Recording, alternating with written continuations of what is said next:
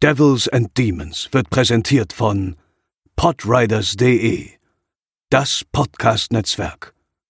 Diese Episode wird präsentiert von Deadline, das Filmmagazin, die Fachzeitschrift für Horror, Thriller und Suspense. Jetzt im Kiosk oder online unter deadline-magazin.de. Moin Moin und herzlich willkommen zur 263. Episode von Devils and Demons, eurem Lieblings-Horrorfilm-Podcast. Ich bin der Chris und bei mir sind zum einen Pascal. Hallo. Und zum anderen André. Moin. Ähm, ich habe zwei Themen, die ich mit euch jetzt besprechen könnte. Zum einen könnten wir über Zahnärzte reden, denn ich äh, leide mal wieder unter erheblichen Backenzahnschmerzen. Und ähm, ihr könntet mich jetzt aufmuntern und sagen, ja, das ist bei mir auch immer so ein Thema, oh, ich mag das nicht und Zahnärzte sind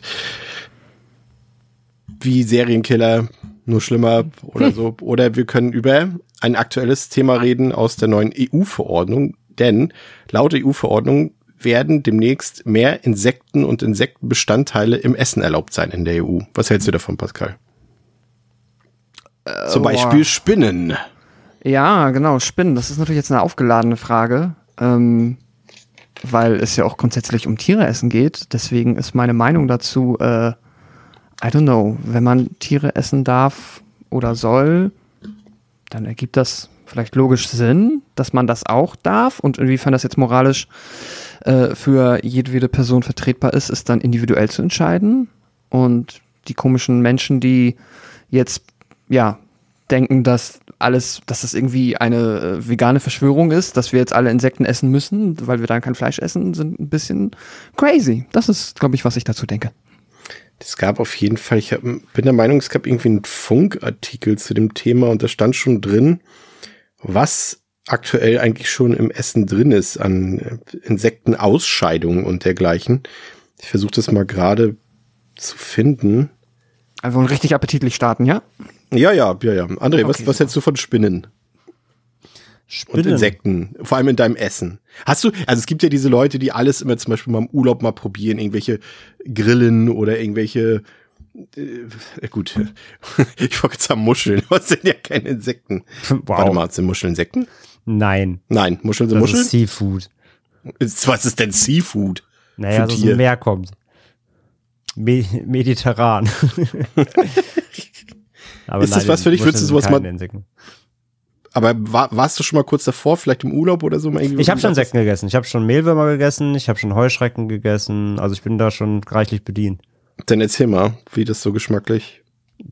Also Mehlwürmer schmecken, wie sie heißen. Einfach sehr staubig, mehlig.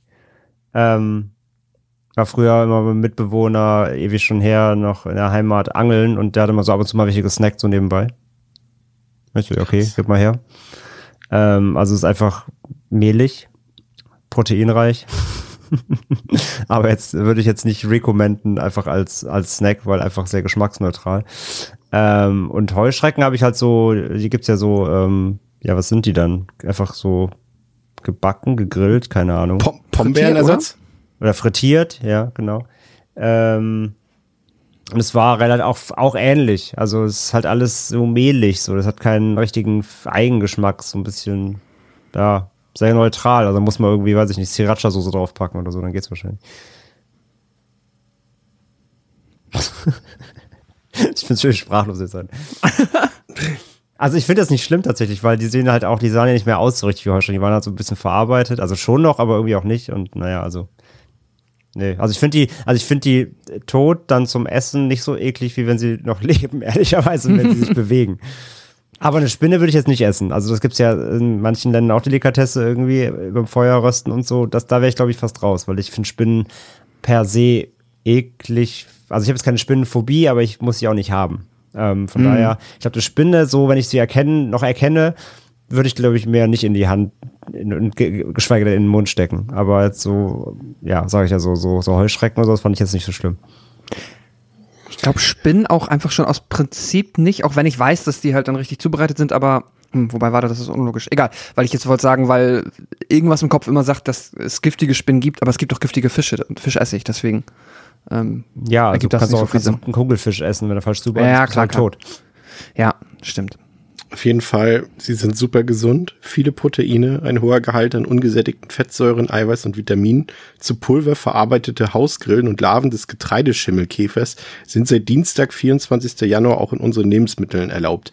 Die EU-Lebensmittelbehörde prüft Insekten als neuartige Lebensmittel, Novel Foods, bevor sie zum Verzehr zugelassen werden. Die Vorteile, weniger Treibhausgase, weniger Wasser- und Flächenverbrauch, weniger Lebensmittelabfälle, bessere Ökobilanz als Fleisch um herauszufinden, ob in eurem Brot, also von Mr. Wissen to go, ich will hier die Quelle durchaus be benennen, eurer Schokolade oder eurer Suppe Hausgrillen verarbeitet werden, müsst ihr zukünftig auf die Zutatenliste schauen. So können zum Beispiel Mehlwürmer, Wanderheuschrecken, Getreideschimmelkäfer, Hausgrillen dabei sein, aber unter ihrem lateinischen Namen. Also ist tricky.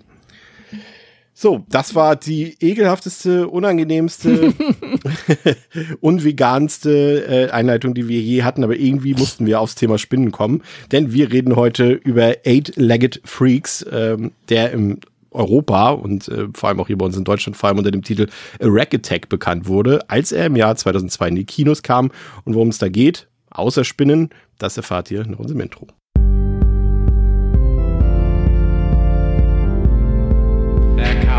Get you, Barbara. They're coming for you. Ja, äh, die übliche Frage, Pascal, ähm, Vorwissen Hast du den Film vorher schon mal gesehen? Ich glaube, in diesem Fall würde ich mal schon mal blind behaupten, dass, äh, dass du den bestimmt schon mal vorher gesehen hast. Aber was hast du mit, was verbindest du mit dem Film? Und hast du dich deshalb auf die Episode eher gefreut oder dachtest du, oh, vielleicht nicht so ganz mein Ding heute? Ich habe mich auf den gefreut. Ich habe den definitiv schon gesehen ähm, in den 2000ern und habe den aber, das haben wir glaube ich auch am Ende der letzten Episode so ein bisschen herausgearbeitet, immer wieder ein bisschen durcheinander bekommen mit gewissen Versatzstücken aus Arachnophobia und habe mich deswegen insbesondere darauf gefreut, dass jetzt endlich anfangen können, in meinem Kopf vernünftig zu differenzieren und die beiden Spinnenfilme nicht immer irgendwie in eine Schublade zu werfen. Ähm, ich glaube, das liegt einfach daran, dass wir, wir heute jetzt ja ein eher etwas also wenn man die beiden nimmt, den etwas komödienhafteren Teil besprechen, aber gleichzeitig die Tatsache, dass John Goodman im anderen vorkommt, für mich das halt dann als, ja, äh, da die Unterteilung zwischen dem eher ernsteren und dem komödiantischen Film ein bisschen schwierig gemacht hat. André, wie sieht's bei dir aus? Ähm, Bock gehabt auf einen Rewatch? Ja, das auf jeden Fall. Äh, das auf jeden Fall. War einer meiner ersten DVDs überhaupt. Damals. Die ist heute sehr viel Geld wert. Hast du sie noch? Ich hab die, ja. Ja. Auf der, auf echt ist die Geld wert? Naja, sie ist komplett out of print. Es gibt keine Blu-ray vom Film. Also ich glaube, 30, 40, 50 Euro kannst du schon kriegen dafür. Nice. Ähm, ja, auf der, auf der. Liebe HörerInnen. in der, in unserem Discord in der Filmbörse. Nein. Äh, die bleibt so lange in meinem Besitz, bis es, bis es eine Blu-ray gibt. Ähm, äh, ja, genau, auf dieser DVD habe ich, hab ich ihn auch rewatcht jetzt. Ähm, ja, habe ich schon seit Release in meinem Besitz und gehörte damals, Anfang der 2000er, auf jeden Fall so zu meinen To-Go-Filmen, die immer wieder in den Player landeten. Also den habe ich damals echt häufig geguckt, teils mehrmals die Woche, ähm, weil das ein, ja, so ein, so ein, das war auch so ein Nebenbeilauffilm, ne, irgendwann dann, wenn man ihn halt einfach schon auswendig konnte. So irgendwie nebenbei was gezockt und, und dann lief halt irgendwie auf dem Fernseher Eight-Legged Freaks nebenbei. Ähm, der ging halt so immer. Von daher war er damals äh, echt so ein To-Go-Film für mich und hab mochte ihn wirklich sehr. Und äh, hat ihn jetzt aber auch wirklich, ah, also irgendwann habe ich ihn auch schon mal zwischendurch mal geguckt gehabt, aber es ist bestimmt auch schon wieder bestimmt fünf, sechs Jahre her, würde ich mal sagen. Ähm, von daher, ja, war ich jetzt auf dem Rewatch auf jeden Fall definitiv gespannt, aber ja, war, war mal ein großer Herzfilm von mir so in meiner Jugendzeit. Oh, ich sehe schon, da, da, liegt schon die Betonung so auf Präteritum. Ich bin gespannt, wo das heute noch hinführt. Kurz zu den Fakten des Films. Ähm, der hat auf Letterboxd eine 2,5 von 5, auf der IMDb eine 5,5 von 10 ist freigegeben. Ab zwölf Jahren, hat 30 Millionen Dollar gekostet, wovon äh, knapp 10 Millionen allein für die Effekte draufgegangen sind, hat damit weltweit 45 Millionen eingespielt. Und als er damals im, ich glaube, Juli 2002 in die Kinos kam, hatte er unter anderem Konkurrenz äh, von so Filmen wie Men in Black 2, ach war das eine Zeit, äh, Stuart Perdition, sag ich schon, Road to Perdition und Stuart Little 2, Stuart to Perdition, äh, Halloween Resurrection und Austin Powers 3. Das kommt dann wirklich wie ein, ein komplett, na gut, das ist ja auch ein komplett anderes Jahrzehnt, sogar zwei Jahrzehnte schon zwischen. Ähm, aber das ist so, wenn man so die Filmtitel hört, Pascal, ne, das ist das tiefste frühe Jugend, späte Kindheit, ne? Ja, ja, für uns auf jeden Fall, ne? So gerade Anfang der 2000er, frisches Millennium. Es ist äh, immer wieder spannend, äh, wenn man so nachhinein, finde ich, immer halt jetzt gerade Filme dieser Zeit guckt und jedes Jahr mehr den Zeitabstand spürt und es sich immer weiter wie einfach, keine Ahnung, wie wahrscheinlich so sich vor zehn Jahren für mich halt so 80er, das ist halt einfach eine andere Ja. Welt gewesen und das ist jetzt eigentlich schon mittlerweile wirklich eine andere Welt. Also das ist, hat halt, äh, werden wir glaube ich heute auch feststellen, nichts mehr mit dem Kino zu tun, das wir heute haben. Ja, ist krass, denn wir sind jetzt weiter weg von Eight-Legged Freaks, als der Film damals von den 80ern weg war. Ne? Ja, ja. Das ist schon krass. Ja.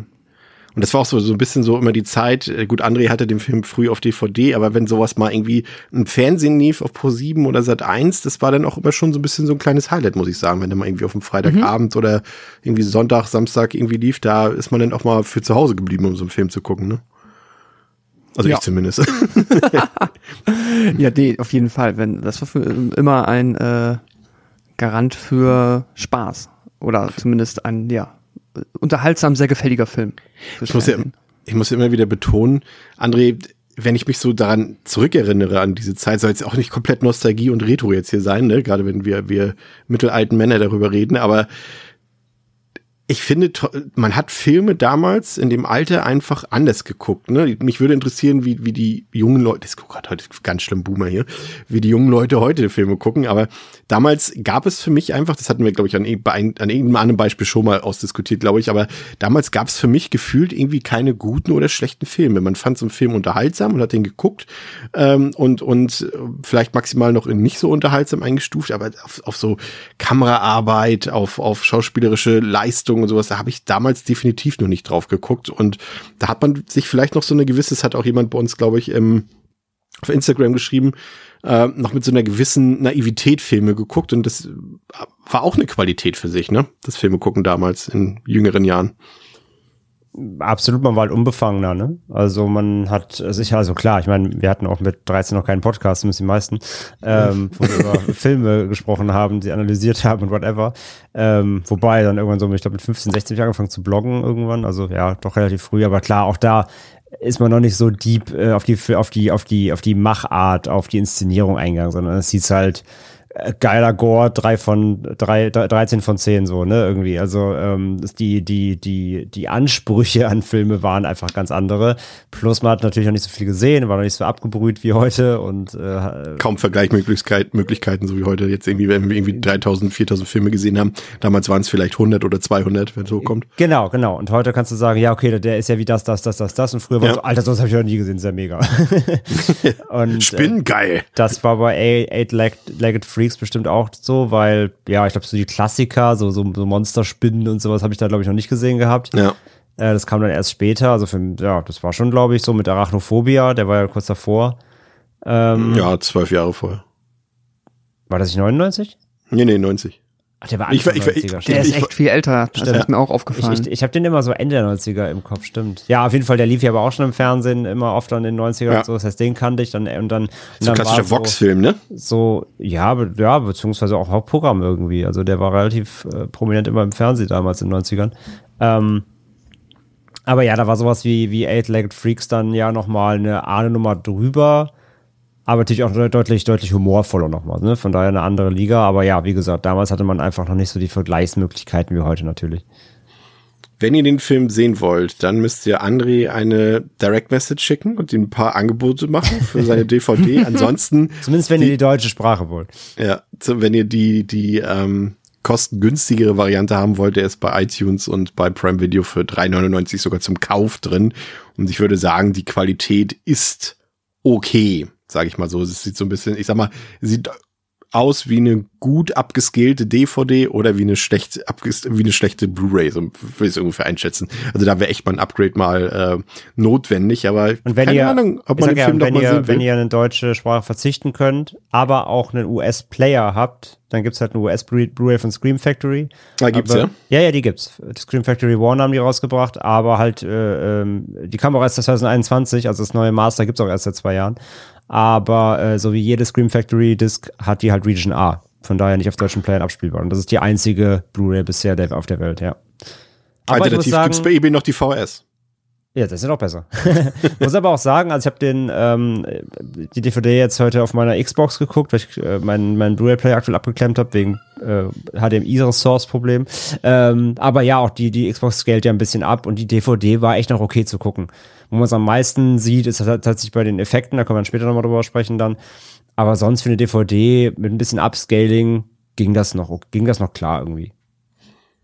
Film läuft 99 Minuten, gewalttechnisch, ich glaube, also können alle gucken, da passiert jetzt nichts, was irgendwie einen aus den Natschen kippt, nicht mal ansatzweise. Ähm, aber große Triggerwarnung, Pascal. Also wer äh, unter Arachnophobie leidet, der wird hier wirklich bis aufs Maximum getriggert, würde ich sagen. Ne? Also wirklich, wer, also wirklich, also ist auch kein Scherz. Also ich glaube, wenn man so ein bisschen Angst vor Spinnen hat, nur, dann reicht es, glaube ich, schon aus, dass der Film von einem, äh, von der lustigen Horrorkomödie zu echtem Horror wird, oder? Ja. Ja, definitiv. Aber ja, gut. Da ist dann der Film jetzt noch vielleicht nicht ganz so sehr wie Arachnophobia, aber trotzdem ein Film, der halt quasi äh, auf dem Cover und auch im Namen irgendwo schon äh, die Spinne mit drin hat, äh, an sich ja eigentlich schon die Contentwarnung. Aber natürlich, trotzdem, ähm, wer es bis dahin dann noch nicht gerafft hat, da kommen sehr viele Spinnen in dem Film vor. Ja, das ist quasi so, als wenn du, du hast eine Spinne an der Wand lang laufen und nimmst extra eine Lupe, um sie dir anzugucken. Ja. So ungefähr ist der Genau. Film dann quasi. Ja, ja. Ja. Äh, Pascal, worum geht's laut DVD-Packung? Was entsteht, wenn du exotische Spinnen mit hochtoxischen Umweltgiften würzt? Eine deftige Mahlzeit mit dir als Hauptgericht. Die Einwohner der verträumten Kleinstadt Prosperity in Arizona erleben, wie hunderte von kleinen Spinnen aufgrund extrem giftiger Chemikalien zu lastwagengroßen Monstern mutieren. Als endlich Alarm gegeben wird, mobilisieren Mineningenieur Chris McCormick und Sheriff Samantha Sam Parker die bedrohten Bewohner des Ortes. Gemeinsam nehmen sie den Kampf gegen die blutrünstigen Bestien auf. Ja, ähm, der Film, André, der äh, basiert auf einem äh, Kurzfilm des Regisseurs des Films, also Ellery Elkayem, Elkajam, ich weiß es nicht, ehrlich gesagt. Ähm, Elke Jam. Elkajam. Und der hat einen äh, Kurzfilm gedreht namens Larger Than Life und auf dem Film ist dann Roland Emmerich aufmerksam geworden und hat gedacht, Junge, du bist zu höheren Berufen, mit dir drehe ich denselben Film, nur in klamaukig, größer, actionreicher, CGI-lastiger und ungruseliger. Aber du hast ja auch den Kurzfilm angesehen. Äh, magst du vielleicht ein paar Worte zu dem verlieren? Ähm, ja, es ist halt ein 30-minütiger äh, schwarz-weiß gedrehter äh, Kurzfilm mit der Grunde der gleichen Story. Ähm, es gibt durch eine, also so eine, so eine, so eine Fabrikanlage, kriegt halt, sieht man, es ist ein Leck und das äh, Chemiezeug läuft eben hier auch in die, in die, ins Grundwasser und spült dann eben aus so einem äh, Abwasserrohr raus und ja, man sieht halt schon eine Spinne, die so in dem Schaum schon so ihr Netz äh, hängen hat und ja, ne? Gleich, gleiche, gleiche Prämisse wie beim, beim Hauptfilm. Ähm, und dann ist es so, dass wir hier eine junge Frau verfolgen, die gerade in ein neues Haus gezogen ist. Äh, Joe heißt die und äh, plötzlich tauchen halt in ihrem Haus vermehrt äh, Spinnen auf. Erst noch in äh, so normaler Größe, sag ich mal. Aber dann eben auch, wie, wie im äh, Hauptfilm dann später, werden die auch immer größer, bis da so eine, ja, hundegroße Spinne eben rumkriecht. Und sie ruft dann halt einen Kammerjäger, der dann ähm, von dem, von dem Vieh gefressen wird und äh, ja, also ist im Grunde halt wirklich die, die, die ganze Idee von der Rack Attack oder Eight- Eight-Legged Freaks als, als Kurzfilm verpackt. Und äh, ja, hat mir gut gefallen, muss ich sagen, weil der, also die Idee ist, äh, da merkt man halt einfach, dass, dass, dass die Idee komplett halt ist, nur sehr komprimiert. Ich mochte aber auch diesen Schwarz-Weiß-Look, weil das hat wiederum sehr an diese Klassiker erinnert, ne, so Megaspinnen und wie sie alle heißen. Ja. Die ganzen, die ganzen Monsterspinnen. Tarantula. Äh, Tarantula, genau, die ganzen Classics, so, das mochte ich irgendwie ganz gerne, wo ich mir auch ku- kurz überlegt habe, wie würde wohl Rack Attack wirken, wenn der in Schwarz-Weiß wäre. Wäre ich auch mal ein netter, netter Gedanke. Ähm, ja, und, äh, und die, ich muss sagen, die Effekte sind für den Kurzfilm echt ziemlich gut getrickst, weil sie sind nicht so super obvious jetzt wie im, im Hauptfilm natürlich. Der hat jetzt kein Millionenbudget gehabt, vermute ich mal. Ähm, aber die sind echt, echt, irgendwie finde ich sie fast schon greifbarer und erinnert dann mehr in dieser anfassbaren Ekligkeit oder diesem Ekel vor diesen Spinnen, ähm, erinnert dann mehr an Arachnophobia als jetzt an der Rack Attack, ne, weil es ein bisschen nahbarer, ein bisschen geerdeter wirkt. Ähm, von daher, ja, hat, ist ein netter kleiner Kurzfilm, der, der, der echt gut funktioniert und ja, war, der, war ein guter Pitch offensichtlich. Sehr schön. Äh, wo kann man den gucken? YouTube, Sehr gut. finden wir auf YouTube. Ähm, Dann verlinken wir das in die Shownotes. Der ist von 98. Ich glaube jetzt nicht, dass der, der, der, der Regisseur noch irgendwie Probleme mit hat, dass der irgendwo läuft, lief auf irgendwelchen Filmfestivals und sonst dann irgendwo veröffentlicht worden, außer auf der deutschen DVD ist tatsächlich auch drauf. Da habe ich Ah, auch jetzt geguckt. Cool. Aber ich habe dann nochmal mal gegoogelt und äh, ja, der ist auf YouTube zu finden. Sehr gut. Ein LKW mit giftigen Chemikalien im Gepäck ist auf dem Highway bei der Kleinstadt Prosperity in Arizona unterwegs. Als der Fahrer plötzlich einen Hasen auf der Straße sieht, versucht er auszuweichen und dreht dabei fast einen Unfall. Was er jedoch nicht bemerkt, ist, dass ein Fass mit giftigem Zeug ähm, aus seinem Truck direkt in einen angrenzenden See fällt. Und der örtliche Spinnenzüchter Joshua sammelt aus genau diesem See Grillen, um seine achtbeinigen Krabbler damit zu füttern. Mike, ein Junge aus Prosperity, ist ebenfalls großer Spinnenfan und besucht Joshua regelmäßig. Nach einem Besuch wird Joshua jedoch von einer ausgebüxten Tarantel gebissen und demoliert vor Schreck sein ganzes Geschäft, wodurch die zahlreichen Spinnen, die von den köstlichen Grillen genascht haben, allesamt ausbrechen, um Prosperity unsicher zu machen. Ja, und Pascal, wir haben eben schon so ein bisschen drüber geredet, ne, so Anfang 2000er, Ende 90er Eventkino, also im Fernsehen Eventkino, hier seit eins Filmfilm und sowas.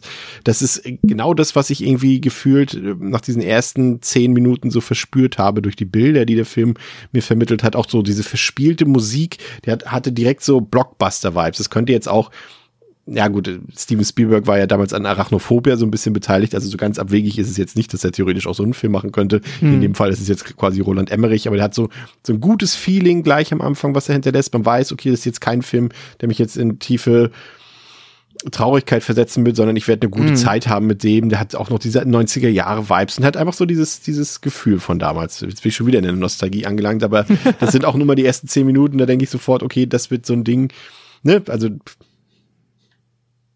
Ja, ja, ich weiß äh, genau, was du meinst. Ich Fühlt sich ja krass so nach Kindheit und Jugend an, ne? Also komplett Ja. so. Total. Ähm, auch einfach nach dieser Art Film, die es halt vorzugsweise dann oder ja, die Art Film, die dieses Gefühl bei mir auslösen, sind halt dann, nehme ich an, so 90er Jahre und was dann halt noch bis Mitte der 2000er passiert ist. Halt auch wirklich eine Art Film, die es halt in dem Sinne heutzutage nicht mehr so häufig, wenn überhaupt, gibt, wo du halt, wie du meintest, halt schon dieses, diese sehr hochwertigen, offensichtlich gro ja, vergleichsweise großen Produktionen, ohne dass es jetzt ein Titanic ist oder so, ne? So, aber wir haben halt schon irgendwo einen, aufwendig produzierten, ja, Blockbuster kann man wahrscheinlich sagen, der sich dann halt aber so einem Thema annimmt, mit ne- einer Leichtigkeit, wie es halt dann schon irgendwie noch ein Spielberg, ähm, ja, auch mit seinen Filmen in den 80ern gemacht hat, mit, mit so einem Humor, aber so ein, so ein Alles-Film halt, der dann gleichzeitig ne, so ein bisschen Action, Monster, alles mit reinbringt, wo du Er holt auch alle ab, ne? Holt Kinder ab, Ja, holt Erwachsene genau. ab, irgendwie holt vielleicht auch Horrorfans ab, aber eben auch welche, die keine Horrorfans sind, so Actionfans, so eigentlich im Prinzip bedient er das komplette Publikum, ne? Ja, genau. Also wirklich so ein komplett unoffensiver, ja, netter Film für jeder Mann und jeder Frau. Ja, finde ich auch. Und dann, wie, wie André schon gesagt hat, auch gleich der komplette Anfang, finde ich, alles, was mit den Spinnen so zu tun hat, das hat eben dieses, dieses Feeling, André, du hast es schon gesagt, diese 50er Jahre Filme, ne, die Monsterfilme, ich denke jetzt so da an, ich hatte eben Tarantula schon eingeworfen oder hier der Angriff der Riesenspinnen und, und ah, wie, wie sie nicht alle heißen, diese Jack Arnold Filme sind das, glaube ich, auch alles äh, größtenteils gewesen. Aber das ist so, ein bisschen eine Hommage daran, würde ich sagen. Der, der versucht so dieses Gefühl von damals so ein bisschen wieder, äh, ja, nochmal wieder zu beleben. Ne? So einen leichten Film. Man kann den Kopf ausschalten. Das wird ja heute immer gerne, nicht mehr so gerne gehört, wenn man das über einen Film sagt, dass es so ein Kopfausschaltfilm ist. Aber das ist hier einfach auch so der Fall. Einfach eine gute Zeit haben, ne? Ja, ja, absolut. Ähm, da gibt's jetzt auch keinen doppelten Boden oder sonst irgendwas. Das ist einfach genau das, was es ist. Ein äh, Big-Budget-Monsterspinnenfilm. Obwohl bei diesen Falltürspinnen, da bin ich mir nicht sicher, ob sie nicht einen doppelten Boden haben. Über die Umsetzung der verschiedenen Spinnarten ko- sprechen wir bestimmt später noch. Ähm, nee, aber genau, hier gibt's halt keine, keine große, hier gibt's keine Meta-Ebenen, hier gibt's keine irgendwelche Learnings, hier gibt's einfach nur äh, Spinnenspaß.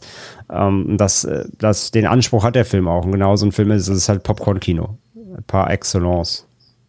Dann haben wir natürlich auch noch so dieses, dieses obligatorische Kleinstadt-Setting, ne, was natürlich auch immer willkommen ist in solchen Filmen. Das ist auch so ein bisschen so dieses, ähm, bin ich doof? Tremors-Feeling so ein bisschen, ne? Ja, auch so ein bisschen, ja. und, und es sind auch so ein paar Trademarks drin, irgendwie geführt. Also da merkt man schon irgendwie, dass Roland Emmerich, glaube ich, da auch ein bisschen Einfluss hatte. So dieser typische Verschwörungstheoretiker, der da drin ist in dem Film Pascal. Das hat man irgendwie Mhm. auch in, zum Beispiel in 2012 spielt, glaube ich, Woody Harrelson, diesen einen Typen, der auch immer da schon irgendwelche Verschwörungen wittert.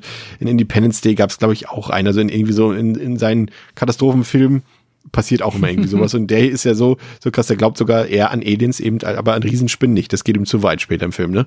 Ja. Ich finde ihn super. Er ist äh, sehr witzig. Musste sehr lachen. Ich hatte mal das Gefühl, Er das ist der Podcaster von damals, ne? So ja, bisschen. genau. Er ist halt so der, der Podcaster Comic Relief Dude. Äh, es gibt diesen Einspruch, den fand ich witzig, weil ich dachte, das ist jetzt später irgendwie in äh, Facebook und oder StudiVZ-Gruppen gekommen, aber irgendwann in so, weil er einmal einfach nur komplett Dinge einfach nur äh, wie aus der Kanone geschossen raushaut im Radio, sagte irgendwann, nur weil ich äh, äh, äh, warte mal, sorry, äh, wie sagt das auf Deutsch? Also im Englischen, nur weil ich paranoid bin, heißt das nicht, dass ich nicht verfolgt werde. Das war so eine typische StudiVZ-Gruppe, da muss ich so lachen. Sehr gut, aber das ist ein gutes, gutes Thema. Ähm, und ich stelle die Frage bewusst äh, gleich relativ am Anfang des Films, ähm, damit wir später da nicht mehr so drauf eingehen müssen. André, wie gut ist der Film für dich gealtert? Und vor allem auch, wie ist der Humor für dich gealtert? Hm. Also, ich habe ja schon gesagt, ähm, das, was ich am schlechtesten, Anführungszeichen, auf der, auf der DVD fand, waren die Effekte. Ähm, und das muss schon was heißen, weil die sind ja noch kaschiert durch die DVD. Ne? Ist jetzt eben noch kein 2, 2K Master. Ich weiß halt nicht so richtig, wie die halt jetzt in, in Full HD dann wirklich wirken. Ich finde, das ist der Punkt, die Effekte sind der Punkt, wo man halt am ehesten wirklich merkt dann, wie alt der Film auch wirklich ist. Ähm, die sind irgendwie okay, aber die sind halt so ultra uncanny. Und das ist jetzt genau der Punkt, den Kurz, wir am kurze Anfang ja Zwischenfrage. besprochen Findest haben. du, ja? findest du, dass sich das im Laufe des Films ändert oder variiert oder findest du es tatsächlich durchgängig? Weil ich habe die Beobachtung gemacht, dass der Film hinten raus schlechtere Effekte bekommt. So ab, ähm, ja, ab Einbruch der Dunkelheit, finde ich. Umso dunkler der Film wird, desto schlechter werden die Spinneneffekte für mich. Nee, finde ich eigentlich durchgehend. durchgehend okay, sag ich mal. Ähm, ich, das, das ist halt der Punkt, den wir vorhin ja besprochen haben. Ich weiß nicht, wie die auf mich damals in den 2000er gewirkt haben. Ähm, weil ich da einfach natürlich anderes, anderes Bild von Filmen irgendwie hatte und ich einfach so nicht, nicht so drauf geachtet habe. Klar war das kein Jurassic, ja wie echt aus. Klar war das kein Jurassic Park jetzt, ne? Äh, aber, aber ich glaube, auch da hat man einfach das mehr so über sich einfach ergehen lassen und ohne jetzt irgendwie groß zu werten. Aber ich finde schon, dass die ein bisschen Jahre gekommen sind. Es ist halt sehr uncanny. Du siehst halt einfach in den Szenen, dass die halt draufgelegt sind, so auf die, auf die, auf die Szenen. Die, die wirken zu fast keiner Zeit irgendwie organisch, äh, meiner Meinung nach. Ähm, Seien es die ganz kleinen, die so wuseln, aber auch dann die, zum Beispiel diese Springspinnen. Du siehst halt einfach klar, dass die natürlich in die Umgebung reingemorpht sind. Ähm, so, aber mich hat's jetzt auch nicht wirklich gestört, sage ich mal. Also, wenn man sich einmal wieder an diesen Look gewöhnt hat, dass es halt einfach sehr, sehr, sehr uncanny und comichaft ist, dann fand ich es eigentlich wieder, wieder okay. Ähm, aber ja, also, also gut gealtert, in Anführungszeichen, muss ich sagen, eigentlich eher nein, wenn man ehrlich ist. Aber ich fand jetzt nicht, dass das den, das, also das Sehvergnügen hat's mir jetzt nicht getrübt, sag ich mal. Ich, ich fand zumindest, dass er es immer noch, also mit, mit, mit den Asylum-Filmen wischt es immer noch den Boden auf, aber das war's ja, dann ja, vielleicht auch schon. natürlich, natürlich. Aber wie gesagt, es, es, man sieht halt einfach, es, es sind keine organischen Effekte. Die wirken halt sehr in die Welt reingesetzt einfach am, das sieht man einfach halt. Aber es ist, wie gesagt, es ist auch nicht sonderlich schlimm, weil man ja gerade, ähm, äh, vielleicht ist das sogar positiv, dass man so viel Trash gesehen hat in den letzten Jahren, auch deutlich schlechteren, wo man sagen kann, okay, man sieht da immer noch die 10 Millionen Dollar Budget. Spannend. Ich, ich sehe es tatsächlich nicht ganz so scharf wie du. Also ich fand, war an vielen Stellen sogar noch positiv überrascht, gerade am Anfang. Also klar, es ist zum Beispiel in der Szene, wie du schon sagst, mit den Springspinnen, wir kommen ja gleich noch drauf auf diese Motocross-Verfolgungsjagd, das sieht blöd aus. Aber so ein paar Sachen, so muss ich gerade ehrlich sagen, fand ich gerade so am Anfang des Films doch echt ziemlich äh, gelungen noch und war positiv überrascht. Und wie gesagt, erst bei mir kam es später so, da dachte ich, wenn zum Beispiel die, die Spinnen das Dach der Mall überrennen und so, und da sah es dann einfach dann irgendwann nicht mehr gut aus und hat sich das auch irgendwie nicht mehr so organisch eingefügt. Aber vorher ging es eigentlich noch, fand ich. Wie siehst du es, Pascal? Also ich fand auch schon jetzt, nehmen wir mal zum Beispiel die ähm, äh, Riesenspinne, die äh, oh Gott, wie heißt denn ihre Rolle? Halt Ashley? Scarlett Johansson, äh, Ashley, genau, die die Ashley da in ihrem Schlafzimmer angreift. Das sieht auch schon, wenn die dann gegen, ähm, jetzt will ich gerade den Dewey sagen, verdammt, äh, Chris? ähm, naja, ja, danke. Äh, wenn, wenn sie gegen Chris kämpft, das ist, ähm, sieht- finde ich, sieht man auch schon sehr, dass das, was andere gesagt hat, halt nicht organisch ist, aber halt auch nicht irgendwie in einer Art und Weise schlecht, als dass man sich drüber ärgert. So, ich konnte das auch sehr gut ignorieren. Finde das ähm, trägt auch schon fast so ein bisschen, weil ich jetzt eh nicht so super viel Angst vor den Spinnen in diesem Film hatte, weil der Film halt diese gewisse Leichtigkeit komplett durchträgt und der Horror für mich da eigentlich nie wirklich aufgekommen ist. Fand ich es weniger schlimm, als wenn das jetzt halt wirklich ein ernstzunehmender Horrorfilm wäre, wo ich gezwungen wäre, um halt die Unterhaltung rauszuziehen, mich irgendwie wirklich vor diesen Spinnen äh, aktiv gruseln zu müssen. Finde ich, ist das für den Film nicht so schlimm. Und auf der Humorebene hattest du auch gefragt, finde ich, es ist auch so, dass der hat schon die, man merkt ihm die Jahre schon an. Es ist halt, ähm, aber dafür, dass es halt wieder so ein Film ist, den man halt heutzutage seltener so bekommt, finde ich, ist, obwohl er halt auf vielen Ebenen durchaus gealtert ist und man heute eine andere Qualität erwarten würde, ist er halt auch so dann jetzt schon wieder fast so einzigartig, weil es von diesen Filmen in dieser Art nicht so viele gibt. Sagen wir zumindest, die sich auch mit Spinnen beschäftigen, wenn man das cool findet, dass er halt ähm, auf seine eigene Art nicht mehr so viel schlechter altern kann, finde ich, weil der ist dann halt einfach eine Zeitkapsel und das ist dann halt, glaube ich, eher das, wofür man den Film guckt und weniger, ähm, weil es jetzt die lustigste Komödie der Welt ist oder der aufregendste Spinnenfilm, den es gibt. Ich hatte aber tatsächlich ein paar Befürchtungen, die sich nicht eingestellt haben. Ich hatte echt gedacht, dass da so ein paar Momente bei sind, wo du heute wirklich denn so, oh Gott, das haben die jetzt wirklich gesagt, so Momente hattest, aber das war irgendwie Ja. gar nicht. Es war so typisch so natürlich, so gerade wenn hier so die, die, die Motocrosser und so, ne, die haben natürlich diesen, diese edgy 2000er Vibes halt, ne, und so weiter und so fort und, und, aber, aber ich fand jetzt nicht, dass da irgendwie was, was, was, also ich hätte jetzt zum Beispiel gerechnet, dass vielleicht irgendwas Body-Shaming drin ist oder irgendwas Sexistisches oder sowas. Gut, einmal wird irgendwie, glaube ich, eine, wird irgendeine Spinnenart so ein bisschen mit, mit echten Frauen verglichen. Das war vielleicht ein bisschen daneben, aber ansonsten war da jetzt nichts bei, wo man sagen würde, das würde man heute nicht mehr so bringen können. Ja, also, ja, es gibt noch eine zweite schwarze Figur, der eine Minenarbeiter, aber so die eine größere Rolle ist dann halt auch automatisch dann wieder der Comic Relief, der ein bisschen halt auch sehr stereotyp agiert, so das kann man vielleicht noch vorwerfen. Aber was heißt vorwerfen? Aber da kannst du halt einfach dran erkennen, dass äh, das, glaube ich, heute auch noch ein bisschen anders aussehen würde. Aber ansonsten finde ich auch, ja, also der äh, so viele äh, Fettnäpfchen, die man wie man hätte erwarten können, ist er nicht getreten, ne? Ja, finde ich auch. Ähm, der Bürgermeister von Prosperity, der will die Mine des Örtchens verkaufen, doch dann taucht Chris McCormick auf, der Sohn des verstorbenen Besitzers. Er weigert sich, die Mine zu verkaufen und glaubt, dass sich immer noch eine Goldader dort befindet. Mike entdeckt unterdessen die Leiche von Joshua und stellt fest, dass dessen ganze Spinnen verschwunden sind. Bei den Minen entdeckt Mike dann eine riesige Spinne, doch niemand will ihm die Geschichte glauben. Auch nicht Chris, der nur Augen für Mikes Mutter Sam hat, die nebenbei auch noch Sheriff in Prosperity ist. Verschwörungstheoretiker Harlan glaubt, dass Außerirdische in der Stadt sind und die vermissten Haustiere entführt haben. Ja, das passt auch, denn ein Straußenzüchter vermisst ebenfalls seine Tiere. Allerdings sind die gewaltig gewachsenen Spinnen der Grund dafür. Eine Gruppe von Motocrossern macht ebenfalls Bekanntschaft mit den Rieseninsekten. Ja, die Viecher schnappen sich dann auch die meisten. Der Biker nur der bis vor wenigen Minuten bis der bis vor wenigen Minuten noch mit äh, Sheriff Sams Tochter Ashley zusammen war, überlebt die wilde Verfolgungsjagd. Der Zusammensturz des Mineneingangs rettet Brad dann in letzter Sekunde. Allerdings findet er in den Schächten die größte aller Spinnen vor, die Consuela, die schon so einige Opfer gesammelt hat. Ja, ähm, Worüber man auch reden kann, äh, André, ist so ein bisschen hier auch der Zeitgeist, der hier so auch schön porträtiert wird. Ne? Ich weiß nicht, ob man sich, ob man da noch so gerne dran erinnert wird aus heutiger Sicht, aber wenn wir so sehen, die Musik, die da läuft, ist alles so ein bisschen so Musik, so sowas wie so äh, nee, wie ist die noch? Äh, Matchbox 20, Creed und so, so, so Soft-Rock-Musik und in Ashleys Zimmer hängen dann so Poster von Kid Rock, Third Eye Blind, Linkin Park, auch ganz äh, präsent und natürlich David Arquette, der erst im Film mit so einem schönen Goatee-Bar durch die Gegend läuft und mit so einer New Metal Eagle-Frisur und mit schönem äh, äh, Ohrring und Ohrstecker und sowas alles drin. Das ist schon die Zeit, die wir, glaube ich, eigentlich am liebsten vergessen würden. Ne? Aber ist ein gutes Zeitgeistdokument.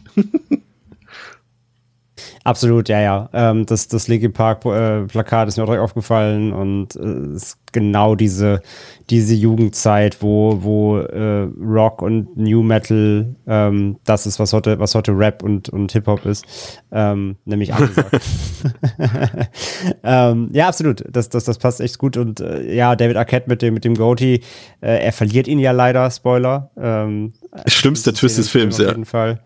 Ja, weil, weil äh, er sieht doch ein bisschen verwegener aus ähm, mit, mit dem Bart, als wenn er dann der, der glatt geschäfte äh, Dulli wieder ist. Aber nee, insgesamt so vom Look and Feel auf jeden Fall, das ist, also da kommt man an dieser Zeitkapsel, gerade wenn man den Film eben von damals auch kennt, kommt man gar nicht dran vorbei. Deswegen muss man sich, glaube ich, auch gar nicht schämen, wenn man da immer wieder in diese Nostalgie reinfällt, ähm, weil letzten Endes, ja, hat man sich das ja so erarbeitet. Ne?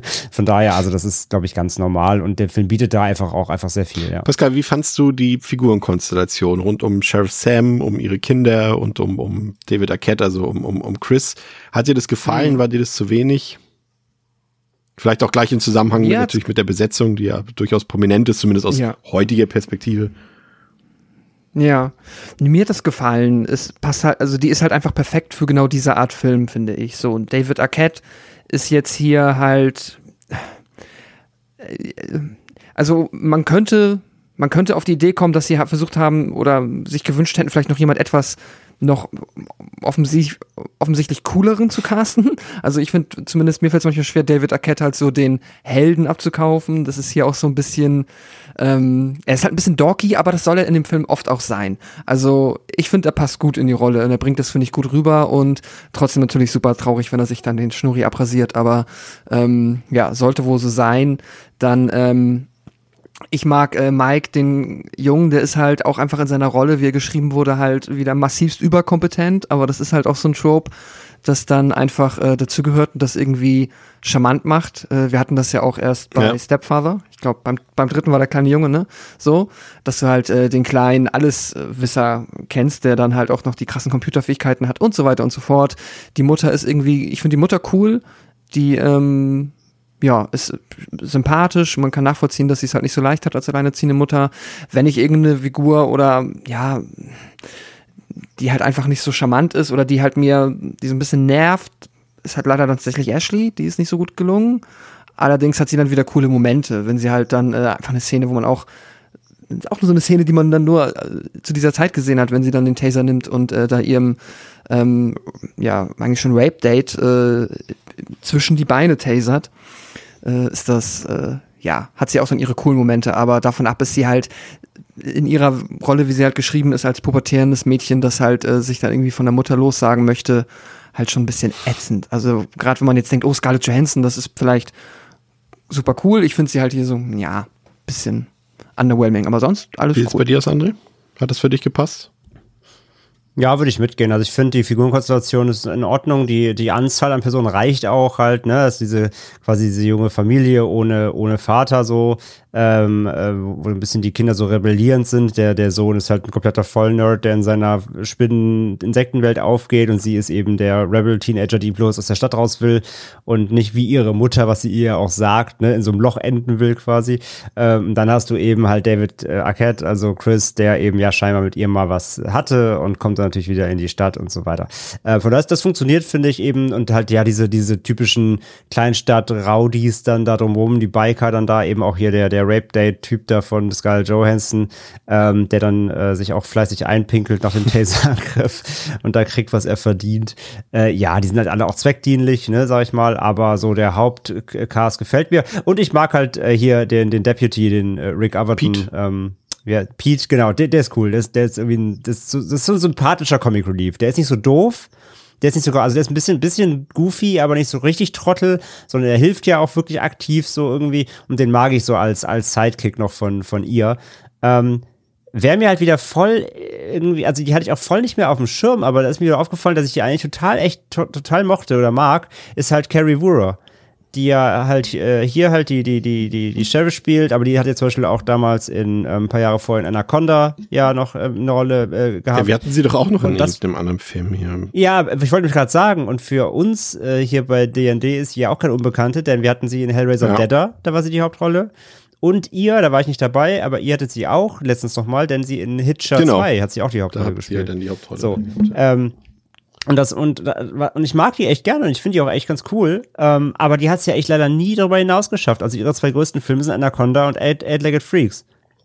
Leider. Ähm, sie war noch in Stephen King's Thinner, aber der war ja auch nur so, ja, okay, aber ja auch schon 90er. So, das letzte, was die dann gemacht hat, war irgendwie Sharknado 2 irgendwie. Ähm, und dann, und danach halt nur noch irgendwelche Synchronrollen für, ja gut, hier so Batman Gotham bei Gaslight und sowas hat die, hat die synchron gemacht, ist okay, aber die ist nie aus diesem Sumpf rausgekommen. Die hat halt vorher schon in den 80er und 90ern, äh, oder vor allem 90er, so alt ist jetzt auch noch nicht, aber 90er hat sie halt super viel Trash halt gemacht und ja, ihre größten Rollen sind echt Anaconda und, und, und The Rack Attack halt. Äh, eigentlich schade, ich mag sie echt. Wer hätte gedacht, Ja. dass aus, aus Carrie Brewer, aus David Arquette und Scarlett Johansson, Scarlett Johansson ausgerechnet, der große Superstar wird später. die hier voll abnervt, ja. Ähm, wir haben hier so ein bisschen Parallelen. Ich, ich, ich erinnerte mich so ein bisschen, Pascal, an unsere Besprechung zu mal Bloody Valentine 3D bei der Storyline von Chris, der hier zurückkommt. Der Vater ist verstorben und äh, er ist plötzlich der Besitzer der Minen quasi. Das hatte irgendwie dieselbe Storyline wie in diesem My Bloody Valentine 3D Remake. Und und, Ja, und die. Firma will natürlich äh, das Dorf kaufen mit den Stollen für irgendwelche Projekte. Dazu sage ich nur, Lützi bleibt an dieser Stelle. aber das war schon ein bisschen, äh, ja, alles ein bisschen klischeehaft, aber es ging für mich äh, in der Summe auch klar. Und du hast auch schon gesagt, dass die Geschichte mit dem Taser ähm, hat sich ein bisschen anders entwickelt als gedacht. Ich dachte auch so, oh, sie kriegt jetzt den Taser. Das wissen wir natürlich, der wird auch noch zum Einsatz kommen, aber ich hätte nicht gedacht, dass er bei Brad zum Einsatz kommt, sondern ich hätte eher bei den Spinnen gedacht. Und ja, das sind so ein paar Szenen in diesem Mittelteil, sag ich mal, dabei. Ne? Wir haben es schon gesagt, die Verfolgungsjagd mit den Motocrossern, da explodiert dann auch mal so ein ganzer Truck und so weiter. Da gibt's auch ein paar Schauwerte, ähm, auch wenn die damals natürlich äh, besser waren als heute. Ähm, aber ein paar Sachen haben mir echt gefallen. So auch die Tricktechnik. Ähm, ja, über die Spinnen kann man definitiv streiten, aber ich fand zum Beispiel diesen Einwicklungseffekt den sie da hatten, zum Beispiel bei Tante Gladys, als sie dort äh, von den Spinnen eingewickelt wird und so zusammengerollt wird, ne, so ein bisschen. Das fand ich irgendwie ganz cool eigentlich. Ja, ja, es, es, es macht schon irgendwie auch Spaß mit den Spinnen. Man, man muss kommt halt muss halt irgendwie darauf klarkommen, dass die halt äh, ja sehr künstlich aussehen. Aber dann kannst du damit auf jeden Fall eine Mordsgaudi haben. Einerseits, weil manche Effekte halt wirklich irgendwie ganz gut sind, jetzt weniger technisch, aber auch von der Inszenierung. Und dieses Einwickeln, ja, das ist auch einfach technisch gut umgesetzt. Und manche sind einfach witzig, weil die halt so so goofy sind, dass du echt denkst, wow, ihr dachtet, ey, krass, dass dass jemand bei so einem hochbudgetierten Film gesagt hat, ja, machen wir. Also, wenn er mit dem, mit dem äh, Motocross-Bike über diese Rampe fährt und dann diesen einen Stunt macht, äh, keine Ahnung, ich kann es nur beschreiben, wenn du halt hinten dann die Beine loslässt und dann sich ein bisschen nach rechts drehst und dann so trittst, was ja einfach, glaube ich, so ein normaler Ja. Motocross-Stunt ist, keine Ahnung, bin da kein Experte, und dann kommt da die 3D-animierte Spinne irgendwie schlecht rein und er kickt die Spinne in der Luft weg.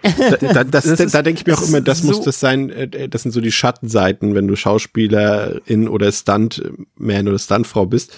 Wenn dir jemand, ein Regisseur sagt, ja, jetzt machst du da so, so ein Stunt, aber du musst so tun, als würde eine riesige Spinne auf dich zukommen und du trittst sie weg. Das musst du jetzt machen. während du Ja. in der Luft fliegst. Also das sieht halt so konstruiert aus. So Ja, komplett. von, es ist, aber es ist witzig, weil du halt, also ich glaube, es sollte damals cool sein.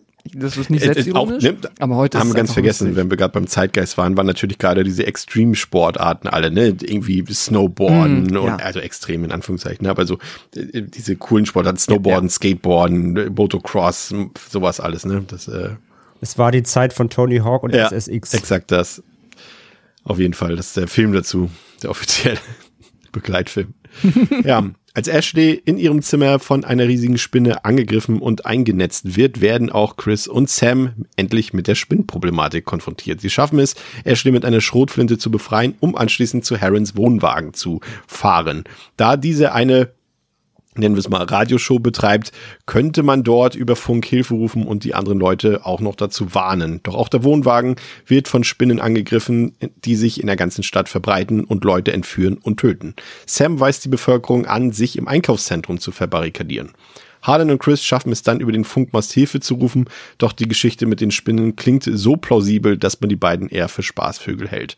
Von der von Spinnen überrannten Mall geht es dann runter in die Minen, wo Chris entdeckt, dass sein Vater doch recht hatte. Es gibt noch eine Goldader, doch dann greifen schon wieder die Spinnen an, vor allem die gigantische Consuela. Chris schafft es jedoch, die Mine, das Einkaufszentrum und damit auch die Spinnen in die Luft zu sprengen und dann kommt auch endlich die Polizei und wir haben unser Happy End. Ja, ähm, ein paar Szenen haben wir eben schon angesprochen in diesem Teil, ne? Die Riesenspinne, die Ashley in ihrem Kinderzimmer angreift. Ähm, da sind so ein paar Sachen bei. Ich muss gestehen, ich hatte mir Notizen gemacht und habe so aufgeschrieben, so nach 40, 50 Minuten. Ah, der Film, der macht zwar seinen Schabernack, auch gerade so so ein paar ne, ein paar Gags sind dabei und so weiter, aber das ist so Klamauk der liebevollen und und banalen Art. Der Film nimmt sich nicht so ernst, aber es ist immer noch alles angenehm.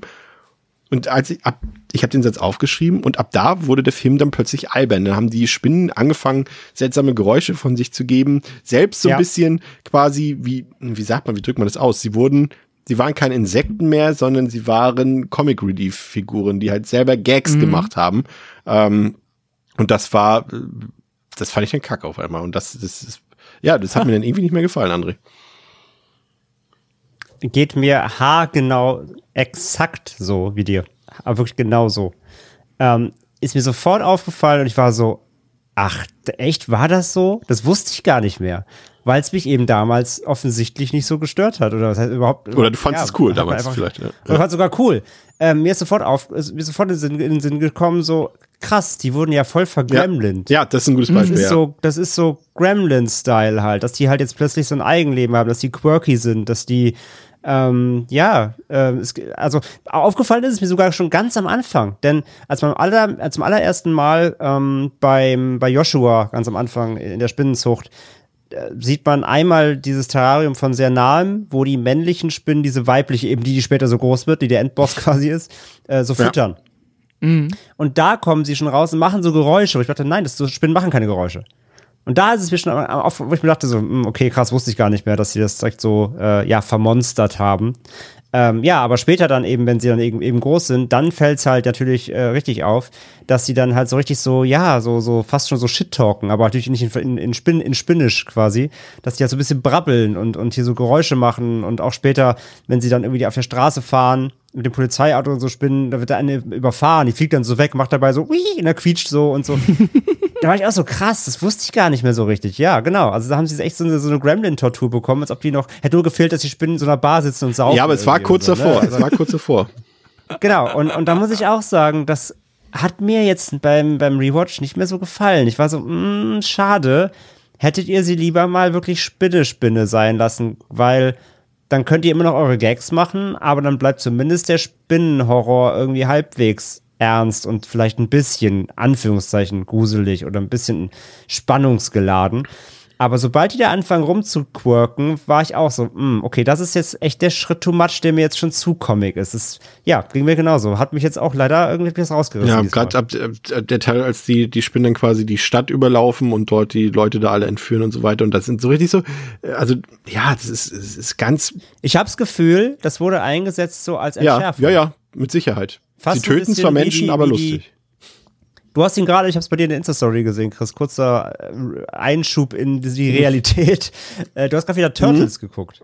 Wie die deutsche Das Synchronfassung von das Turtles. ist wie die deutsche Synchro mit diesen Hubgeräuschen, wo sie damals eben die Tonspur entschärft haben. So wirkte das Ja. für mich so ein bisschen. Jetzt kommt halt hier diese Spinnenplage, ja, da werden ja Leute wirklich niedergerissen. Es gibt zwar, haben wir ja schon gesagt, es gibt kein Blut und keine Brutalität, das haben sie ja wirklich alles extrem PG gelassen. Ähm, aber ja, natürlich ist Sterben theoretisch wahrscheinlich 30 Leute in der Szene, aber damit das eben nicht so wirkt, werden sie plötzlich halt zum Comic Relief. Das fand ich halt auch ein bisschen schade. Ja, wie gesagt, und da, sie machen halt so richtige Späße, ne? So, da fällt mal eine runter und die andere Spinne lacht so förmlich über die, die da gerade runtergefallen ist. So ganz komische Sachen irgendwie drin. Also, das war, wie ihr euch denken könnt, nicht mein Ding. Wie ging's dir da, Pascal? Ähm, mir ist es, glaube ich, zum ersten Mal so richtig, richtig aufgefallen, dass jetzt auch halt der Spinnenpart komplett zur Komödie wird. In der Szene mit der Katze halt, ne? Wenn die Katze. Ah an der ja, Wand die Szene ist. haben wir, stimmt, die haben wir noch ganz vergessen. Ja, erzähl mal. Ähm, also da sind wir halt dann im Haus von. Ähm, Pete. Weiß es gar nicht, von. Pete, äh, Pete, der er? Deputy. Pete, danke. Ja, stimmt, genau. Äh, der Deputy und äh, seiner Frau und die haben halt eine Katze und die Katze sieht halt eine der jetzt auch schon relativ groß gewordenen Spinnen irgendwie da so in der Wand verschwinden, läuft hinterher und dann beobachten sie halt den Kampf zwischen Katze und Spinne, den sehen wir aber nicht, netterweise. Äh, aber wir sehen ihn doch, denn äh, die kämpfen hinter der Wand so, dass sie immer gegen die Wand Oh krachen. ja, ja, ja, Und ja. dann gibt's immer so einen 3D-Effekt, wie sie quasi aus dieser Betonwand schon cartoonartig halt diese Form bilden. Das war Looney Tunes, Spinne? Ja. Genau, wie bei den Looney Tunes. Und das ist halt so über. Und die Katze halt macht ja auch scheinbar so, Kung-Fu-Moves dahinter, ne? So, so wird es, glaube ich, auch su- suggeriert irgendwie. Ja, und da hörst du auch diese Geräusche ganz lange, ganz laut und du merkst halt so, okay, das ist mal so ein bisschen Katze und dann ist es halt wirklich, es klingt halt wirklich wie ein Gremlin. Also es könnte, hättest du jetzt nur diesen Sample irgendwie gehört, würdest du vielleicht tatsächlich sogar daran denken, weil die echt diese Sounds haben. Und das ist dann ja schon so goofy und so albern, dass ich mir dachte, okay, also wenn nicht nur diese Szene, dann wird das jetzt halt komplett sich durch den Film ziehen und das wird alles so ein bisschen albern sein und ich konnte mich dann darauf einlassen, hab das auch anders in Erinnerung gehabt, aber ich fand es dann okay, weil dadurch, dass dann ja immerhin noch Menschen genug sterben, hat es nämlich für mich genau diesen Gremlins, wenn man es jetzt noch so nennen möchte, Grusel im Sinne von, ja, das, das sind alberne Monster, die irgendwie jetzt halt nicht mehr so diesen Spinngrusel haben, aber dafür töten die ja trotzdem immer noch. Also es ist jetzt nicht so, dass wir irgendwie in einem Disney-Film auf einmal unterwegs sind, wo halt irgendwie dann niemand stirbt am Ende oder so und die Stakes sind komplett low. Da werden ja schon reiheweise halt Menschen umgebracht, nur halt bisschen witziger. also da muss man dann halt irgendwie damit, glaube ich, einfach leben können, dass das halt äh, nicht über die Horrorebene kommt, aber wenn du die Figuren magst, dann kannst du trotzdem ein bisschen mitfiebern, weil wird ja trotzdem nicht, dass sie sterben, ob lustig oder nicht lustig. Also mein kleiner Gizmo, der hier neben mir sitzt, der schüttelt vehement mit dem Kopf und äh, sagt, schämt ihr, ob wir uns nicht schämen für den Vergleich, dass wir Gremlins hier mit diesem Film vergleichen. Hm, Naja, also man kann zumindest sehen, wo die Inspiration wahrscheinlich herkam dafür, das so zu machen.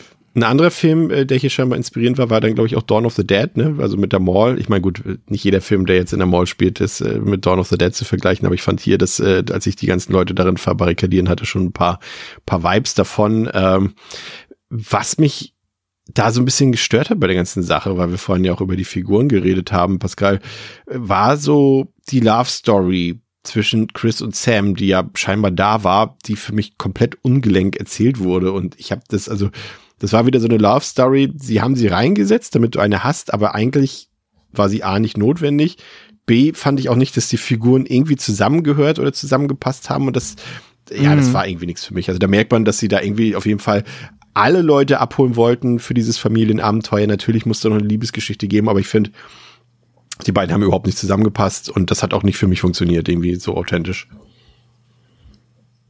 Ich hab's auch nicht gecheckt. Das war. Ich denke auch, das ist wirklich einfach nur drin, damit du halt ne, noch mehr dieses, das ist ein Film für alle, ähm, Ding drin hast, so, damit halt wirklich jeder irgendwo sich auf irgendetwas, ja, freuen kann und da irgendwie seinen Spaß draus zieht. Es wirkt halt auch, das ist auch wieder so eine konstruierte Sache, wenn er halt, er wirkt ja wie so der zurück, der verlorene Sohn, der jetzt zurückkommt, weil der Vater gestorben ist und dann trifft er dort auf die ältere Dame, die, ähm, ja, dann mit ihm auf Gladys, ähm, die dann halt so ein bisschen die, die coole, smarte, witzige Seniorin ist, die dann sagt, und jetzt geh doch mal endlich dazu, der Sam, und dann, Naja. ihr wolltet doch schon immer irgendwie, ihr habt doch schon immer mal, jetzt sag doch mal deine echten Gefühle, so als ob er nicht irgendwie auch, also als ob er auch irgendwie nur z- 20 Jahre irgendwie in der Welt umher war und darauf gewartet hat, endlich äh, seiner Jugendliebe nochmal die Gefühle zu gestehen. Und ähm, ja, das ist dann halt ein, ja, fand ich auch ein bisschen doof, aber wenn es dazu beiträgt, dass der Film äh, dann quasi noch ähm, noch gefälliger für ja alle Menschen wird, dann hat es wahrscheinlich den Zweck erfüllt, hat mir aber auch nicht so gut gefallen. Was wir übrigens noch gar nicht erwähnt haben, ist, äh, der- die Namensgebung ist ja auch durch einen interessanten Umstand, also was heißt interessanten Umstand äh, entstanden, aber der Film sollte ja wirklich auch in den USA Rack Attack heißen, aber das war eben gerade 2002 die äh, Kriegszeit der Amerikaner und das, der Titel klang zu ähnlich zu Iraq Attack quasi, ne? Also quasi Irak und Irak ähm, und deswegen hat man es dann gelassen Mhm. und hat sich dann erinnert, dass äh, David Arquette im Film einmal Eight-Legged Freak sagt und äh, hat dann gesagt, das ist doch der passendere Titel zumindest, aber in Europa ist er tatsächlich fast Ist überall. aber, ist aber auch sehr lustig, Ja. ne? Dass wir hier mal einen Film haben, in dem der originale und der alternative deutsche, in Anführungszeichen deutsche Titel, beide auch im Film wirklich vorkommen. ich Ja. finde auch Irak Attack ist einfach auch der, der gängigere So, das klingt auch einfach besser irgendwie, ne, finde ich so ein bisschen, aber kann man sich auch drüber streiten. Andere, was ich mochte, war aber dann, ähm, nachdem mir die Passage in der Mall nur so mittelmäßig gefallen hat, war aber dann das Finale unten in den Minenschächten. Das fand ich dann irgendwie wieder ganz stimmig irgendwie, weil ich das auch für mich das, sag mal, wir haben ja schon gesagt, Horrorelemente sind ja hier eigentlich nicht vorhanden, aber wenn man sie finden will, dann vielleicht noch am ehesten bei den ganzen Sachen dort in den Schächten, weil da wird ja auch vorher als Brad ja dort eingeschlossen wird nach seinem nach seiner Motocross Action, da sieht man ja auch mal, dass die Spinne halt auch wirklich auch mal ein paar Leute einstechen so, ne, mit ihren ja, wie nennt man das? Fühlern oder so? Rüssel. Wie auch immer. Man weiß, was ich meine. Das ist auch mal, glaube ich, die einzigen zwei Ja, blutigen Momente mal im bisschen Film und sowas, genau. wird. Und, und da hat, gibt's auch mal ein bisschen Horror-Atmo, sage ich mal ein bisschen. Und im Finale dann auch wieder ein bisschen. Fand ich ganz gut eigentlich. Ja, und ähm, muss es auch wieder ist aufgefallen, da- dass das auch dann doch an das Ende auch so ein bisschen, von, von Arachnophobie erinnert. Weil das ja auch so in dieser dunklen, dieser Scheune dann stattfindet und so weiter. Das hat ja auch so ein, so ein, so ein Keller-Flair. ähm, genau, zumindest von, vom Setting her einfach mal was anderes dann. Und ähm, weil alles, was dann so in der, in der Mall spielt und in der Stadt, in den Straßen ist halt schon sehr, ne, wie gesagt, abgesehen jetzt von dem, von diesem Comic Relief, aber eher so Action, ne, und, und genau, hat jetzt nicht so die, die, die Stimmung. Ähm, deswegen fand ich den Stollen so als Endsetting dann, wenn dann ja die, die, die, die, die, wie heißt die mal, Consuela, Meisterspinne, da eh schon drin hängt, ähm, dann äh, das da stattfinden zu lassen, fand ich voll in Ordnung, ja. Das ist ganz, das ist ganz nett. Ja, äh, von mir aus können wir das Ganze schon abrunden. Ich mache mal den Anfang. Ähm, ich fand, das war. Ich, der Film macht mir immer noch Spaß. Ich finde, er hat ein sehr hohes Tempo. Ähm, auch wenn da so ein paar Sachen gerade zum, zum Ende repetitiv werden, weil die Spinnen halt Spinnen sind, die machen dann jetzt auch nichts anderes mehr, als sie auch schon im Mittelteil machen. Und das Drehbuch ist natürlich alles komplett Blockbuster-mäßig painted by numbers aufgezogen, ne? Also wie wir haben schon gesagt, die Liebesgeschichte natürlich und so weiter und so fort. Das ist alles so, wie man es erwartet. Da passiert nichts Ungewöhnliches. Aber irgendwie, ja, vielleicht ist es wirklich die nostalgische Brille, die da so ein bisschen ist. Er erinnert halt an eine Zeit, in, in der es Filme gab, die heute nicht mehr gedreht werden oder wenn dann eben nur noch von Asylum oder sowas. Ähm, und äh, das kann ja auch schon mal schön sein. Ich fand, der macht jetzt nicht großartig was falsch. Wir haben gesagt, klar kann man die Effekte durchaus kritischer betrachten heute, muss man aber auch nicht unbedingt. Und ich finde nicht, dass sie irgendwie in irgendeiner Weise dazu beitragen, den Film für mich in meinen Augen schlechter zu betrachten.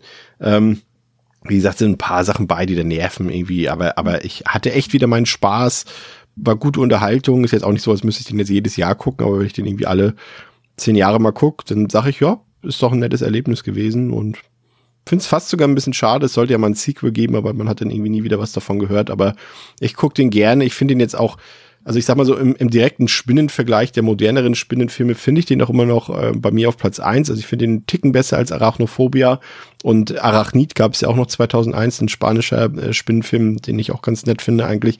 Aber der ist hier immer noch der, den ich, glaube ich, so am ehesten immer rewatchen würde von diesem Film und gebe den, ist vielleicht ein bisschen übertrieben. Ich bin mir auch nicht sicher. Also ich gebe ihm dreieinhalb von fünf, vielleicht ist drei eigentlich der, der sinnvolle, die sinnvollere Bewertung, aber der hat irgendwie bei mir einen kleinen Nostalgie-Bonus und, und den Filmfilm der Woche Bonus. Und deswegen kriegt er dreieinhalb von fünf. Pascal. Ja, ähm, ich hatte auch sehr viel Spaß mit dem Film. Jetzt wieder. Hab mich sehr gefreut, dass ich ihn jetzt endlich mal wieder geguckt habe und jetzt auch da die Einordnung endlich äh, richtig in meinem Kopf hinbekommen habe, dass ich jetzt weiß, welcher Film äh, auch in welchen Details welcher Film ist. Und ja, war da auch tatsächlich bezüglich ja, äh, vieler Faktoren vom Film oder auch einfach von Ebenen überrascht, wie, wie goofy der ist, wie albern tatsächlich und wie sehr 2002 der Film einfach ist.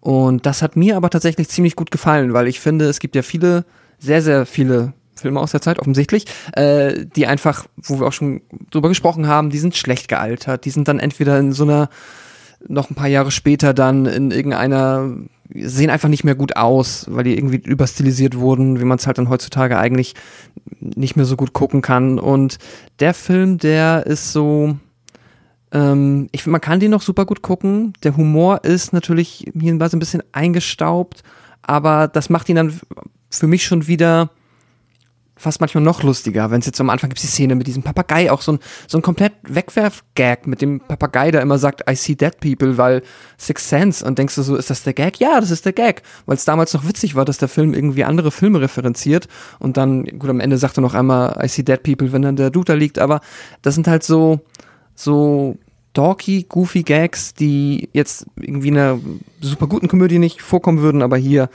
ähm, tun sie das und für mich funktioniert das. Sorry, ich kann es gerade nicht besser beschreiben, aber ähm, ja, es ist ähm, davon ab halt einfach, es, du hast charismatischen Cast, coole Figuren, größtenteils. Und ja, es ist alles komplett nach Blaupause, äh, nach Mal nach Zahlen, aber halt auch, wie du gesagt hast, nach einem Mal nach Zahlen, dass es heutzutage so nicht mehr geben würde, weil ich denke mal, da ist dann jeder Film irgendwie ja, entweder das ist dann halt Marvel oder du bist dann halt schon in eher ähm, spezifischeren Genre-Regionen unterwegs. Und deswegen finde ich, ist der Film eine tolle Zeitkapsel, weil es einer der Filme aus der Zeit ist, die man sich echt noch gut angucken kann, die einen irgendwie nicht ähm, ja, groß ärgern und auch wenn sie eigentlich keine ähm, aus herausragenden Qualitäten haben. Habe ich aber auch gern dreieinhalb von fünf Sterne. André. Ja, ähm, der, der Jugendfilm im Rewatch. Ich mag den schon immer noch ganz gern. Also, wie gesagt, ich hatte wieder eine gute Zeit damit. Der ist ja wirklich mit seinen knapp 100 Minuten, ähm, hat eine ordentliche Länge, so. Der, der zieht sich in der Regel nicht. Der hat gute Abwechslung im, in den Settings, ähm, macht einen, erstmal einen schönen, interessanten Spannungsbogen auf, den er halt vielleicht nicht ganz halten kann, weil er dann, ja, wie besprochen, dann doch irgendwann doch sehr in diesen Comic Relief abrutscht, ähm, wo dann doch eher die, die, die, die Unterhaltung und der Comic Relief ähm, im Vordergrund stehen sollen. Aber primär mag ich den ganzen Aufbau und die, die ganze, das ganze Grundsetting. Ich mag die Figuren. Ich mag die, die Dynamik, die es, die es hat. Das funktioniert für mich alles immer noch, immer noch sehr gut. Der ist auch solide geschossen. Ich mag auch den Score, der, der, der immer so eine, weiß nicht, ob euch das aufgefallen ist, der immer so eine Abwandlung von dem Song Itsy Bitsy Spider immer wieder so anspielt. Ja. Das ist immer so ganz schön, so in jeder, in fast in jeder etwas spannungsgeladen, ich will gar nicht gruselig, an spannungsgeladenen Szene ähm, spielt er so die ersten Töne von Itsy Bitsy Spider an, um dann in eine Variation zu, zu überzugehen. Das, das mag ich auch immer ganz gerne. Er hat so ein paar schöne Details. Ähm, ja, was mir dieses Mal wirklich echt so ein bisschen aufgestoßen ist, wirklich leider dieser, dieser extreme Comic Relief. Also das hatte ich wirklich nicht mehr so auf dem Schirm. Ähm, es war mir dann hinten raus ein bisschen zu albern. Ich dachte echt, dass dieser Spinnenangriff so ein bisschen geerdeter, halt ein bisschen ernster war. Ähm, weiß ich nicht. Fand ich jetzt irgendwie rückwirkend fast ein bisschen schade. Ähm, auch wenn es jetzt trotzdem an der, an der Unterhaltung am, am, am, am äh, Spaßfaktor jetzt nichts gedreht hat. So, es soll ja auch Spaß machen, aber das war ich auch, da war ich echt so wirklich fast überrascht, weil ich das irgendwie völlig verdrängt habe, dass das so ist. Ähm, Plus halt, wie schon gesagt, die Effekte, ich finde sie ein bisschen in die Jahre gekommen halt. Man sieht halt schon sehr, dass es alles so ins Bild platziert ist. Es hat für mich auch irgendwie nicht mehr so ganz gut funktioniert. Wie gesagt, ich bin mal gespannt, wie das mal, wenn, wenn man es mal zu Gesicht bekommt, wie das jetzt heute mit dem neuen 2K Master äh, wirkt. Ähm, mal gucken, vielleicht wirkt sie ja auch besser, weil nicht mehr so verwaschen wie auf der DVD. Who knows?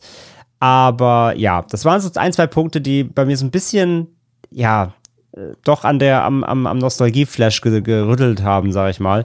Aber alles in allem trotzdem, ähm, mit David Arquette, Carrie Wurrer da im, im Lied, schöne Doppelrolle, ähm, das, das, das Setting, wie gesagt, der, der Cast, ich mag das schon alles. Es hat einfach äh, gute Momente, äh, auch ein Moment, den ich liebe, wo ich wieder lachen musste, ist, wenn der Bürgermeister mit seiner Mall, ne, mit diesem Side-Arc eben, dass er diesen Mall gebaut hat und die kleine Stadt es eigentlich ablehnt, wenn dann alle quasi vor den Spinnen fliehen und in diese Mall reinrennen, wo er dann gerade rauskommt vom Essen und sagt so, ha, ich wusste ja, das funktioniert, ne, wenn, wenn man, wenn man sie, wenn man sie baut, dann kommen sie so quasi und dann so, hä, was ist denn hier los? Ja, guck mal hinter dich und dann kommt so eine riesen Spinnenarmee da reingerannt.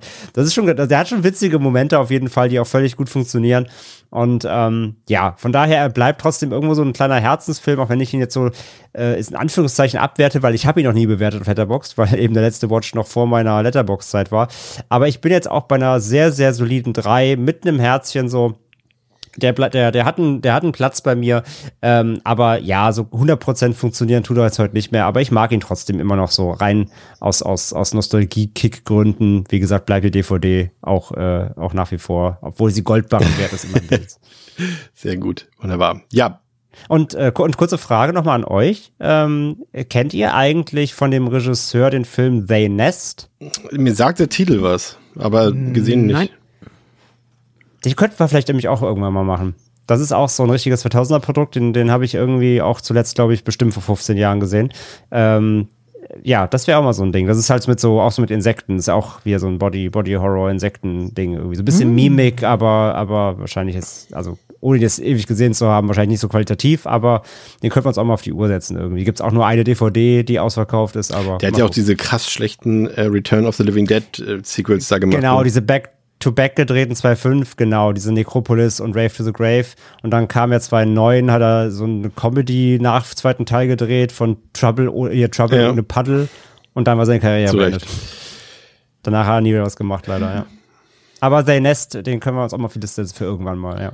Für heute sollte es gewesen sein, weil ich Zahnschmerzen habe. Nächstes Mal wird es wieder ein bisschen äh, länger, wenn wir nämlich von A Rack Attack zu Rack 1 und 2 kommen.